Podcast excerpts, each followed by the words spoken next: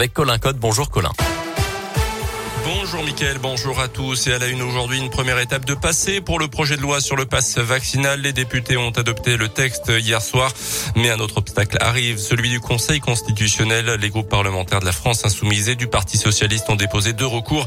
Ils doivent être examinés d'ici jeudi par les sages avant une promulgation, éventuellement vendredi, et une mise en application dans une semaine, espère toujours le gouvernement.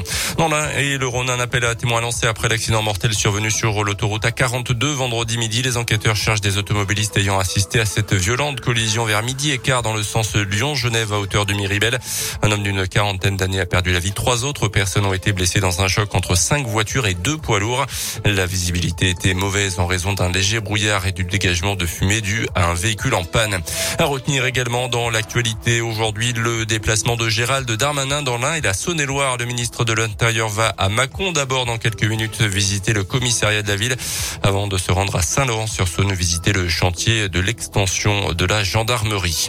Du sport avec euh, du tennis et ils sont déjà cinq au second tour de l'Open d'Australie à Melbourne. Cinq Français qualifiés ce matin. Après mon fils Bonzi Manarino et Tan, c'est Corentin Moutet qui vient de décrocher son ticket en battant son compatriote Lucas Pouille. La qualification également de Rafael Nadal, l'Espagnol, alors que le Serbe numéro un mondial Novak Djokovic a atterri ces dernières heures à Dubaï après son expulsion d'Australie. Et puis du foot pour euh, terminer avec le match nul, un but partout entre Marseille et Lille euh, pour clôturer la journée de Ligue 1 hier soir.